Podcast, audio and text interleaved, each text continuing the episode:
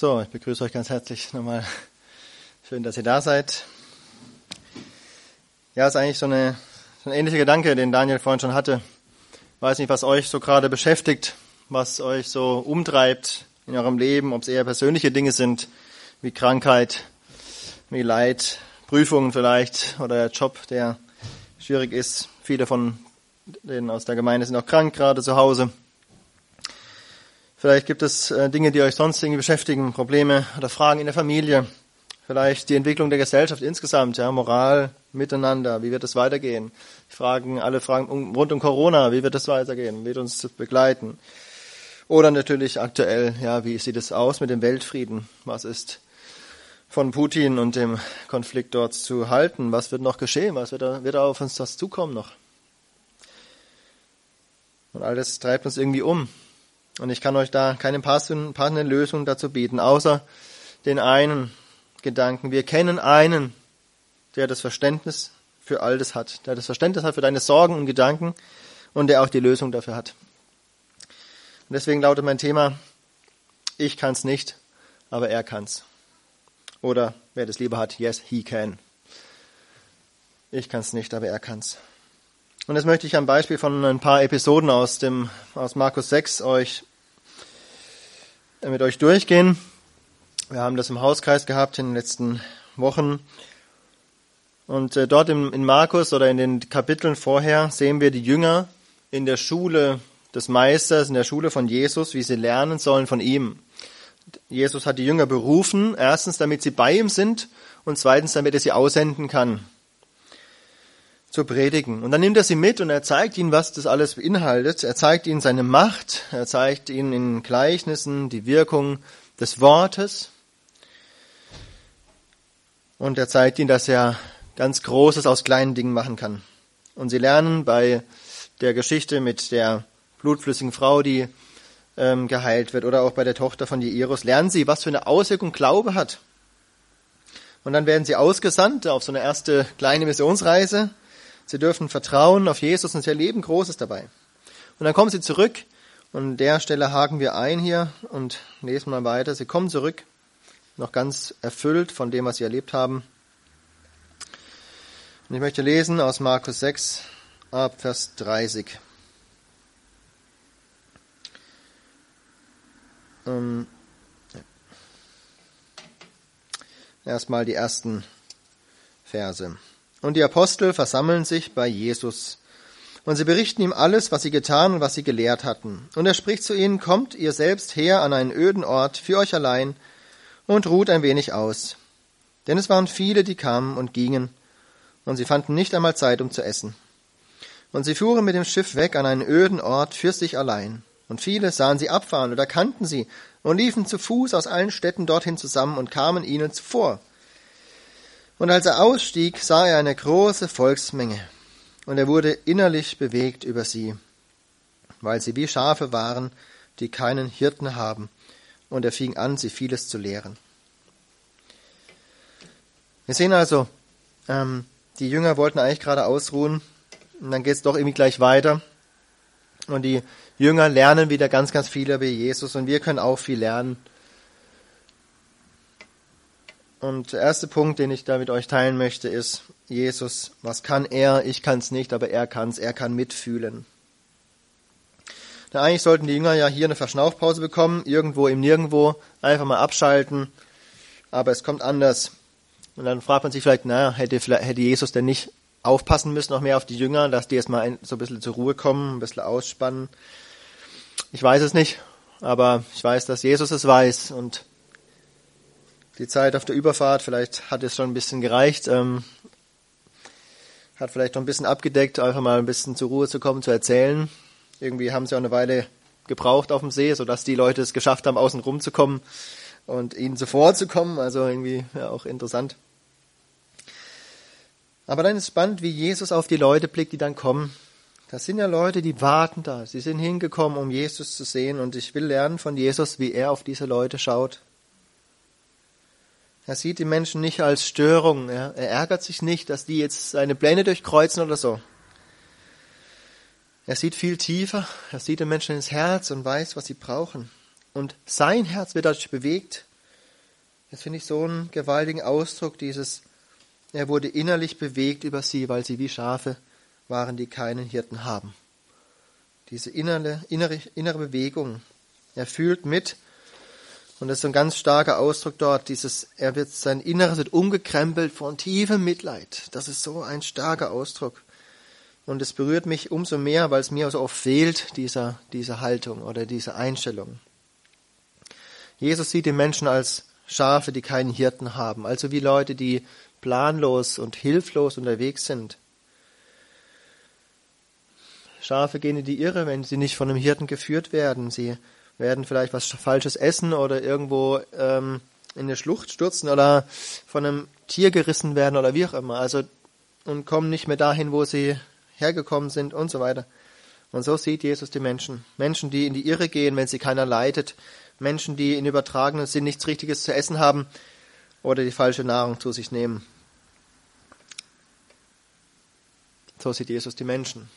Der Jesus hat alle im Blick, seine eigenen Leute und die Fernstehenden. Er hat dich und mich im Blick. Er sieht ihre Bedürfnisse, er kennt deine Bedürfnisse, er kennt meine Bedürfnisse. Und dieses tiefe Mitleid treibt ihn hier dazu, dass er die Leute nicht wegschickt, sondern dass er sie belehrt. Weil er auch merkt, sie brauchen Wegweisung. Sie haben da niemanden, der sie irgendwie anleitet. Die Führer des Volkes, die waren keine Vorbilder, das waren keine Hirten. Die haben sie in die Irre geleitet. Und Jesus gibt ihnen das, was sie brauchen. Er gibt ihnen Speise für ihre hungrige Seele und er gibt ihnen Wegweisung für ihr planloses Herz. Und an anderen Stellen kommt es dieses tiefe Mitleid auch immer wieder vor und da treibt es Jesus dazu zu heilen. Oder auch einen Aussätzigen anzufassen und ihn zu heilen. Dazu treibt ihn dieses tiefe Mitleid. Und letztlich treibt Jesus dieses tiefe Mitgefühl dazu, dass er ans Kreuz geht und für uns stirbt. Und dann frage ich mich, wie sehe ich meine Mitmenschen? Sind die Menschen mir egal? Bewegt es mich überhaupt, dass Menschen ohne Jesus verloren gehen?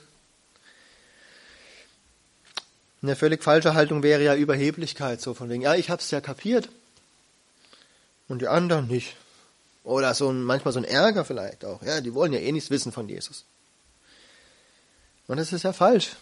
Vielmehr sollten wir uns von Jesus anstecken lassen, von ihm, von seinem Mitleid und von seinem inneren Bewegtsein erfüllt sein. So wie traurig und wie tragisch ist es, wenn Menschen ohne Jesus in die Irre gehen.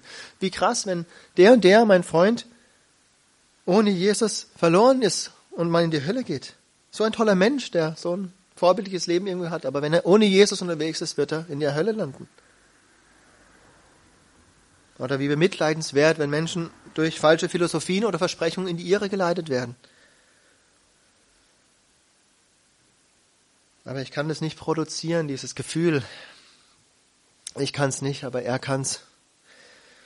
Und, aber ich möchte es versuchen und ich wünsche uns allen, dass wir das versuchen, nicht nur auf die Äußerlichkeiten zu blicken, sondern hinter die Fassade zu blicken, wo es geht, wo Jesus uns vielleicht auch die Augen öffnet, wenn wir Menschen sehen, die äußerlich alles zu haben scheinen, aber innerlich vielleicht voller Unsicherheit und Unzufriedenheit sind. Und wenn wir füreinander beten, füreinander in der Gemeinde oder auch für andere Menschen, dann beten wir doch nicht nur um äußeres Dinge wie Gesundheit, sondern auch für die inneren und geistlichen Bedürfnisse. Was braucht er wirklich in seinem Herzen? Beten wir für Gesundheit, einen Körper, Seele und Geist. Und beten wir darum, dass der Herr uns Anteil gibt an seiner Haltung des Mitleids, des Mitgefühls. Herr, schenk mir dieses innere Mitgefühl. Denn ich kann es nicht, aber du kannst es. Und das kann man hier auch sehen. Lass uns auch zu unpassenden Zeiten bereit sein, über Jesus zu reden. Auch wenn ich es gerade nicht so eingeplant habe. Wenn vielleicht abends die Kinder kommen und irgendwie nochmal dann plötzlich anfangen, über tiefere Dinge nachzudenken. Dass ich dann nicht sage, nee, ich habe jetzt keine Zeit, ich will schlafen. Ich bin müde. Nee, gerade da bereit zu sein, auch dann, die waren hier, hätten vielleicht eher eine Pause gebraucht. Aber Jesus sieht die Menschen und er ist für sie da und er redet zu ihnen. Wie gut, dass der Herr dieses Mitgefühl hat, dass er absolut mitleiden kann und auch mit uns mitleiden kann mit dem, was wir erleben. Er hat Verständnis dafür, er weiß, was das alles bedeutet. Und er hat immer ein offenes Ohr für uns auch. Und wir lernen im zweiten Abschnitt, er kann versorgen. Und ich möchte weiterlesen ab Vers 35 bis 44. Und als es schon spät geworden war, traten seine Jünger zu ihm und sagten, der Ort ist öde und es ist schon spät. Entlass sie, damit sie hingehen aufs Land und in die Dörfer ringsum und sich etwas zu essen kaufen. Er aber antwortete und sprach zu ihnen, gebt ihr ihnen zu essen. Und sie sagen zu ihm, sollen wir hingehen und für 200 Denare Brote kaufen und ihnen zu essen geben? Er aber spricht zu ihnen, wie viele Brote habt ihr? Geht hin, seht nach. Und als sie es erfahren hatten, sagen sie, fünf Brote und zwei Fische und er befahl ihnen, dass sie alle sich in Gruppen lagern ließen auf dem grünen Gras, und sie lagerten sich in Abteilungen zu je hundert und je fünfzig. Und er nahm die fünf Brote und die zwei Fische, blickte auf zum Himmel, segnete und brach die Brote und gab sie seinen Jüngern, damit sie sie ihnen vorlegten, und die zwei Fische verteilte er unter alle. Und sie aßen alle und wurden gesättigt. Und sie hoben an Brocken zwölf Handkörbe voll auf und von den Fischen und die, welche die Brote gegessen hatten, waren 5000 Männer.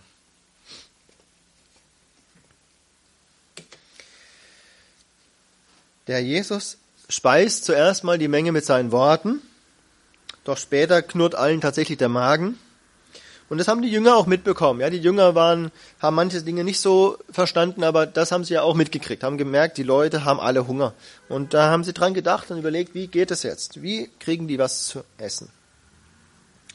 Und sie kommen damit zu Jesus mit diesen Gedanken, die sie umtreiben. Wie könnten die Leute was zu essen kriegen? Weil die sind den ganzen Tag schon da gewesen, haben nichts zu essen gehabt. Hier gibt's nichts. Und vielleicht haben die Jünger gedacht oder erwartet, dass Jesus sie lobt, dass sie da mitdenken und so. Aber Jesus überrascht sie total, sagt was komplett anderes. Sagt, gebt ihr ihnen zu essen. was ist das? Und Jesus äh, und die Jünger denken, hey, was für eine Überraschung, was für eine Herausforderung, wie sollen wir das machen? Wir haben ja nichts. Wie soll das gehen? Aber die Jünger, okay, fangen mal an zu rechnen. Ja, sie kalkulieren mal durch, überschlagen wahrscheinlich so die Menge, wie viele Leute sind da, wie viele Brote bräuchte man dafür, wie viel Geld bräuchte man dafür. Irgendwie haben sie es ja hingekriegt. Also waren mal gute Mathematiker dabei. Vielleicht der Matthäus oder so als Zolleinnehmer oder wer auch immer. Irgendwie haben sie gedacht, okay, 200 Denare bräuchte man vielleicht. Das ist einiges, ja, wenn man so rechnet ein Denar, ein Tageslohn eines Arbeiters so ungefähr. Naja, äh, das haben sie wahrscheinlich nicht gehabt. Aber jedenfalls versuchen sie erstmal mit ihren eigenen Mitteln oder Überlegungen diesen Auftrag zu erfüllen und dann merken sie, es wird nicht klappen. Und Jesus fragt einfach, wie viele Brote habt ihr? Was habt ihr da? Das haben sie irgendwie noch nicht gecheckt anscheinend. Da müssen sie erstmal hingehen und gucken. Und das, was sie haben, das bringen sie dann zu Jesus, diese fünf Brote und zwei Fische. Und er macht damit alles satt. Was für ein Wunder, wie gewaltig, wie beeindruckend, dass Jesus das schafft, aus diesen wenigen viel zu machen für alle Leute, die da sind. Und die Jünger dürfen beim Austeilen helfen. Ist doch genial, oder? Sie dürfen rumgehen, das verteilen, obwohl sie ja gar nichts dazu gebracht haben. Aber sie haben das bisschen gebracht und Jesus macht daraus viel und sie dürfen es verteilen, dürfen den Dank vielleicht auch der Leute entgegennehmen. Und ich glaube, die Spaltung der 5000 war auch oder vielleicht in erster Linie auch eine Botschaft an die Jünger oder eine Lektion für die Jünger und für uns auch. Nämlich, dass er versorgen kann. Und dass wir merken, Jesus gibt uns manchmal Aufträge oder oft Aufträge, vielleicht auch immer Aufträge, die wir erstmal gar nicht in eigener Kraft erfüllen können. Wir kriegen Aufträge, zum Beispiel, dass wir den geistlichen Hunger der Menschen stillen, dass wir rausgehen, dass wir zu Jüngern machen, dass wir einander lieben und so weiter. Ganz viele Dinge, die Jesus gerne von uns hat. Und wir kommen irgendwann an den Punkt, wenn wir selber rumprobieren und kalkulieren, werden wir irgendwann merken, wir kommen an den Punkt, wir merken, es klappt nicht. Ich kann es nicht. Ich schaffe es nicht. Es geht nicht. Doch dann fragt uns der Herr, was hast du? Wie viel hast du? Wir haben es einmal nachgestellt, schon ein paar Jahre her. Das ist der kleine Jonathan. ähm, was, was hast du in deiner Hand? Das kannst du zu Jesus bringen. Bei Mose hat, die, hat Gott auch gefragt, was hast du da in deiner Hand? Oder was ist es in deiner Hand? Und er sagt, ein Stab. Und Gott benutzt den Stab, um äh, daraus ein Zeichen zu machen, das Zeichen mit dieser Schlange, um zu zeigen, Gott ist da. Und so können wir das wenige, was wir haben, nehmen und es zu Jesus bringen. Ich glaube, das ist das, was Jesus auch von uns möchte. Nimm einfach, gib einfach das zu mir und ich mache Großes draus. Wenn du sagst, ich habe nur ein bisschen Zeit übrig, dann bring es Jesus, er kann was Großes draus machen. Oder ich habe ein Auto, kann ich zur Verfügung stellen, bring es Jesus. Ich habe hier meinen Putzlappen und mein Staubwedel, bring es zu Jesus. Ich habe ein offenes Ohr für andere, dann bring es Jesus, er macht was Großes draus, dass andere Gewinn haben. Das wenige, was du hast, er macht was Großes draus. Und das ist so gut dran, dass wir nicht was Großes haben müssen schon, sondern nur das Kleine und können es Jesus bringen. Und er macht das Große draus. Und dann haben wir selber auch Gewinn davon. In Sprüche 11 heißt es, die segnende Seele wird reichlich gesättigt. Der, der gibt und zur Verfügung stellt, wird gesegnet, der kriegt was zurück. Und zwar überreich von Gott selbst. Das merken nämlich auch die Jünger. Sie kriegen ja sozusagen ihren Denkzettel gleich mit oder ihren Nachdenkekorb oder wie auch immer. Jeder hat so seine, hat so seinen Korb bekommen mit, mit den übrigen Brocken. Zwölf Körbe waren übrig, für jeden Jünger ein Korb. Jeder konnte einen Korb mitnehmen und hat daran denken können, sehen können, okay, ich habe nur so ein bisschen gebracht, oder wir alle zusammen haben nur so ein bisschen gebracht und jetzt hat jeder einen Korb übrig.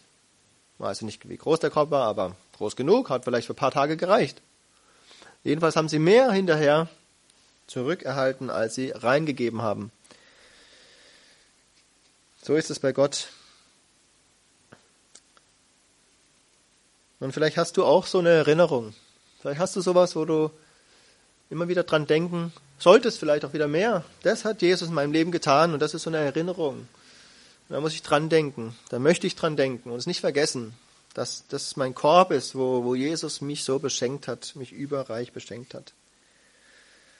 Ähm, in der letzten Zeit wurde ich zwei, dreimal erinnert hier an unseren Raum. Das ist auch so eine Art Denkzettel für uns gewesen, als wir hier angefangen haben mit der Gemeinde und ähm, wir hier starten wollten und hatten erst keine Räume und haben dann aber irgendwie war uns irgendwie das wichtig, dass wir irgendwie anfangen mal mit mit dem Ableger der Gemeinde und ähm, haben dann einfach einmal einen Termin ausgemacht, wo wir gesagt haben, wir, wir wollen gerne weitergehen. Wir wollen uns von der Heidelberger Gemeinde verabschieden und wollen losgehen. Und dann haben wir gesagt, wir wollen einfach im Glauben gehen. Und wenn wir einfach nur im Wohnzimmer sitzen, egal, aber wir wollen einen Termin nehmen und haben den Termin ausgemacht als für, die, für den Verabschiedungsgottesdienst. Und in diesem Verlauf dieser Zeit, wo wir den Termin festgemacht hatten, in dem Verlauf ähm, hat sich dieses, dieser Raum hier aufgetan und wir haben diesen Raum bekommen und konnten an dem Sonntag nach der Verabschiedung hier anfangen.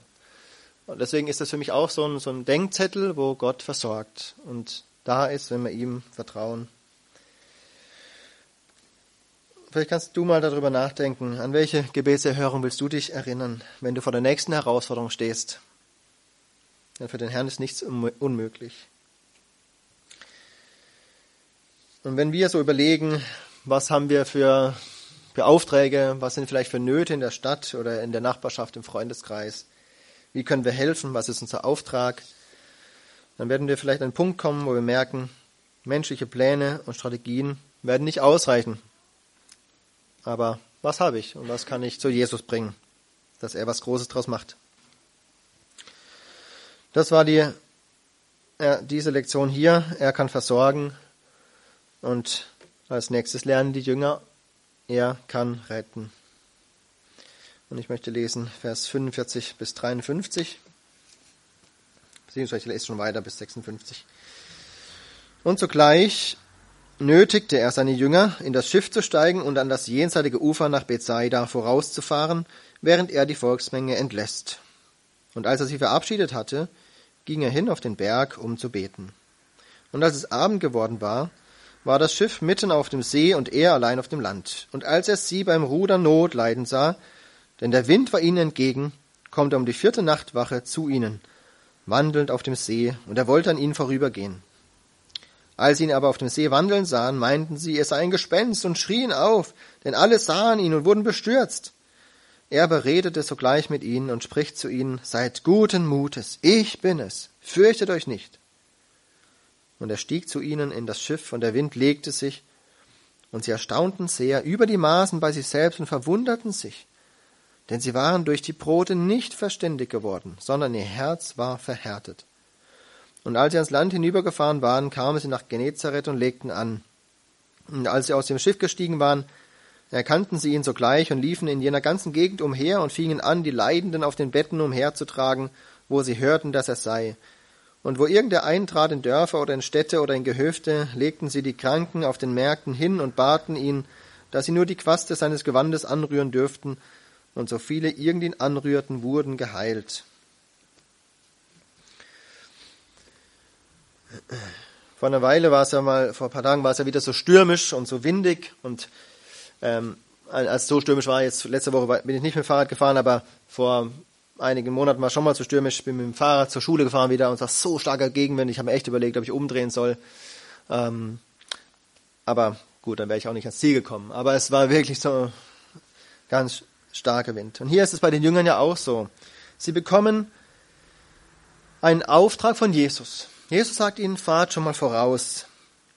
Und hier steht, er nötigte sie, also er hat sie irgendwie dazu drängen müssen, dass sie wirklich losfahren. Vielleicht ähm, wollten sie ihn nicht zurücklassen, weil Jesus sagt ja, ihr fahrt schon mal voraus, ich bleib noch da. Vielleicht haben sie sich überlegt, ähm, wie kommt er denn da hin und so. Aber sie machen es und sie fahren los, aber dann, was passiert? Sie fahren mitten auf den See, steht dort. Der Wind, der Wind stand ihnen entgegen.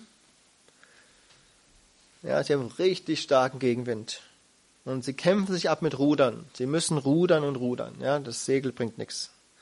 Aber sie drehen nicht um. Ja, vielleicht wollen sie auch beweisen, ja, wir kommen schon vorwärts. Wir sind ja Männer, wir müssen vorwärts kommen und rudern und rudern und rudern. Aber sie kommen einfach nicht richtig vom Fleck. Wenn man sich das mal anschaut, steht hier, sie sind irgendwie abends losgefahren.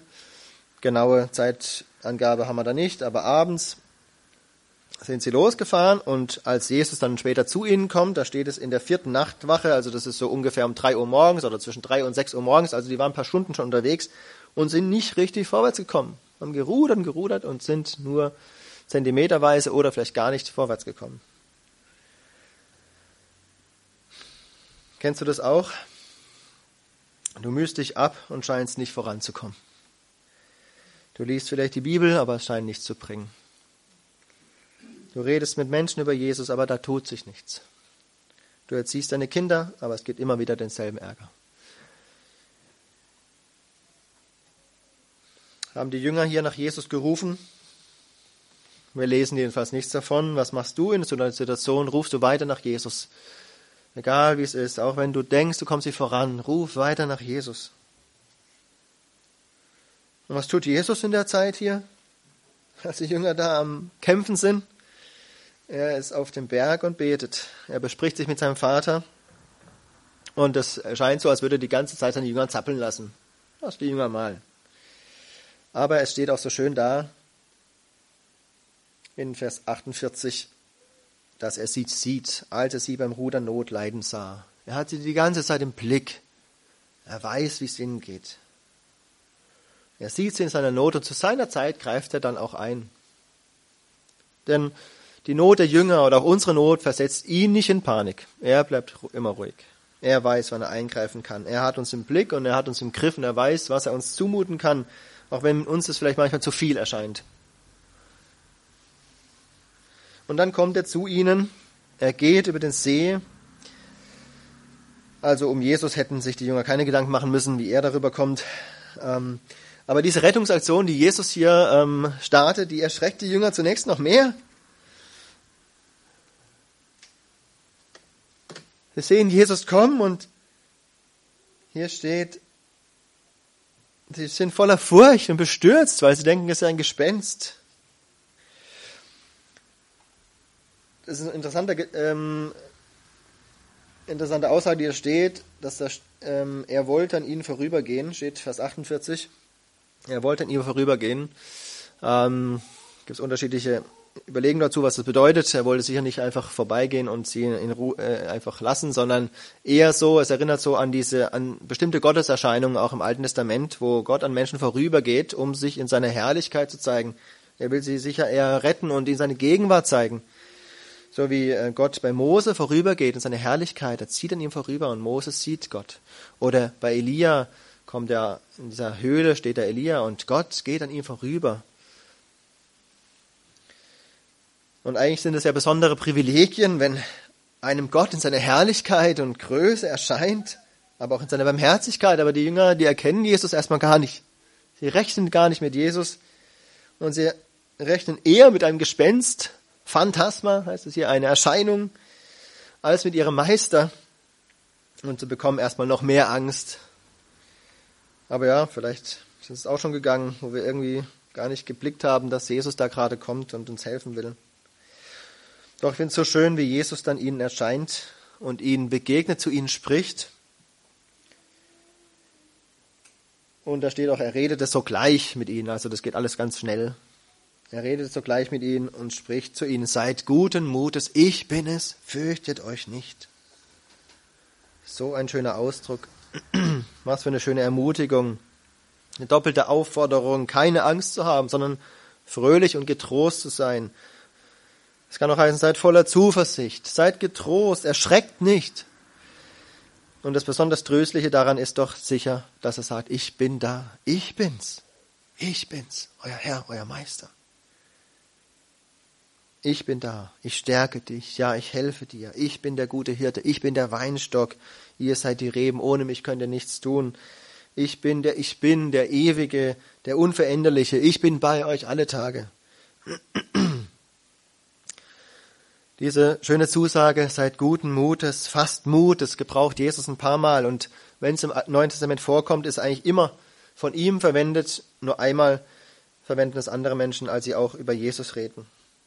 Einmal kurz die Beispiele. Jesus sagt zu dem Gelähmten, der ihm zu ihm gebracht wird, sei guten Mutes, Kind, deine Sünden sind vergeben. Oder zu dieser Frau, die zwölf Jahre krank war, sagt er auch, sei guten Mutes, Tochter, dein Glaube hat dich geheilt. Hier zu den Jüngern sagt er es. Dann gibt es andere Menschen, die zu dem Blinden sagen, sei guten Mutes, steh auf, er, Jesus ruft dich. Du brauchst keine Angst zu haben, er ruft dich. Und zu den Jüngern und zu uns sagt er den schönen Satz in Johannes 6, 16, Vers 33, in der Welt habt ihr Bedrängnis, aber seid guten Mutes, ich habe die Welt überwunden. Das gilt heute noch. Ich habe die Welt überwunden, sagt Jesus. Seid guten Mutes. Und dann tritt der Herr persönlich zu Paulus noch, als der sich verteidigen musste vor dem Hohen Rat und einstehen muss für den Glauben. Und dann kommt in einem, einer Nacht Jesus persönlich zu ihm und sagt zu ihm, sei guten Mutes. Denn wie du von mir in Jerusalem gezeugt hast, so wirst du auch in Rom von mir zeugen. Jesus kommt persönlich zu Paulus und sagt und ermutigt ihn. Und so wurde diese Zelle wahrscheinlich zu einem heiligen Ort, als Jesus zu ihm gekommen ist. Bei den Jüngern in der Geschichte kam die Entspannung irgendwie noch nicht so schnell an, als Jesus ins Boot stieg. Da hat sich ja der Wind auch plötzlich schon noch gelegt. Das war noch mehr irgendwie Besonderes, ja. Noch was, was sie erstmal total eingeschüchtert hat, die Jünger. Sie gemerkt haben, hey, Jesus sorgt dafür, dass der Wind plötzlich aufhört und es ruhig wird. Da steht es nochmal, sie entsetzten sich ähm, oder erstaunten sehr in Vers 51. Sie erstaunten sehr über die Maßen, verwunderten sich. Erst die ganze Anstrengung im Wind zu kämpfen, zu kämpfen, zu kämpfen. Ähm, dann das Gespenst sozusagen, dieser Erschrecken noch und dann plötzlich jetzt die Windstille. All das war irgendwie zu viel für sie. Das haben sie irgendwie nicht übereinander gekriegt. Und der Markus gibt hier so einen Kommentar noch ab in Vers 52. Denn die Jünger waren durch die Brote nicht verständig geworden, sondern ihr Herz war verhärtet. Ich habe mich gefragt, ob sie ihre Brotkörbe dabei hatten im Schiff. Weiß es nicht. Aber er sagt, sie haben es irgendwie nicht übereinander gebracht. Sie haben doch gesehen, was Jesus alles kann, dass er aus wenigem viel machen kann, dass er die Leute versorgen kann, dass er ein großes Wunder getan hat. Und jetzt waren sie wieder am gleichen Punkt und haben irgendwie, waren völlig erstaunt, was Jesus alles tun kann. Aber die Frage ist ja auch immer, wie sieht es bei mir aus? Erkenne ich Jesus, wenn er in mein Leben eingreift? Rechne ich überhaupt mit seiner Hilfe? Rechne ich mit seinen Möglichkeiten? Lerne ich, lerne ich aus der Vergangenheit? Oder vergesse ich auch wieder alles, was passiert ist? Und bin bei jedem mal wieder neu? Erstaunt oder, oder verloren oder oder ängstlich? Ja, lerne ich aus der Vergangenheit und vertraue ich auf ihn in der Gegenwart und in der Zukunft? Und hoffe ich auch auf ihn, wenn er mich scheinbar lange zappeln lässt? Da wollen wir uns echt gegenseitig ermutigen, wenn wir merken, hey, da ist, wir sind am Kämpfen und der andere ist vielleicht am Rotieren und wir können ermutigen, hey, Jesus kennt dich, Jesus sieht dich und er hat's im Griff. Und er wird zu seiner Zeit kommen. Er ist da. Und dann sehen wir im letzten Abschnitt noch, dass er auch heilen kann. Da sind Menschen, die fest mit seiner Allmacht rechnen und ihr Glaube wird belohnt. Da heißt es, alle, die ihn anrührten, wurden geheilt. Wer auf den Herrn vertraut, der wird belohnt. Das haben diese Menschen hier erfahren.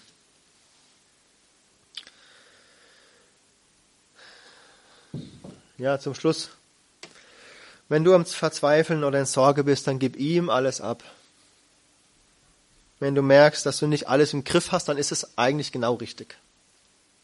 Weil das ist ein Punkt, an dem wir kommen müssen. Denn er allein hat es im Griff.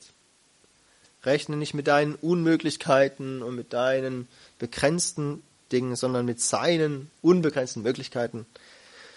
Denn ich kann es nicht, aber er kann's. Und ich habe mich da wieder erinnert an dieses, eine Zeit lang war dieses Gedicht Spuren im Sand ja so in. Vielleicht kennt ihr das auch noch. Und da habe ich mich wieder daran erinnert. Ist auch schön. Ich möchte einfach nur mal kurz vorlesen. Von Margaret Fishback Powers. Eines Nachts hatte ich einen Traum. Ich ging am Meer entlang mit meinem Herrn. Vor dem dunklen Nachthimmel erstrahlten, Streiflichtern gleich, Bilder aus meinem Leben. Und jedes Mal sah ich zwei Fußspuren im Sand, meine eigenen und die meines Herrn. Als das letzte Bild an meinen Augen vorübergezogen war, blickte ich zurück. Ich erschrak, als ich entdeckte, dass an vielen Stellen meines Lebensweges nur eine Spur zu sehen war. Und das waren gerade die schwersten Zeiten meines Lebens.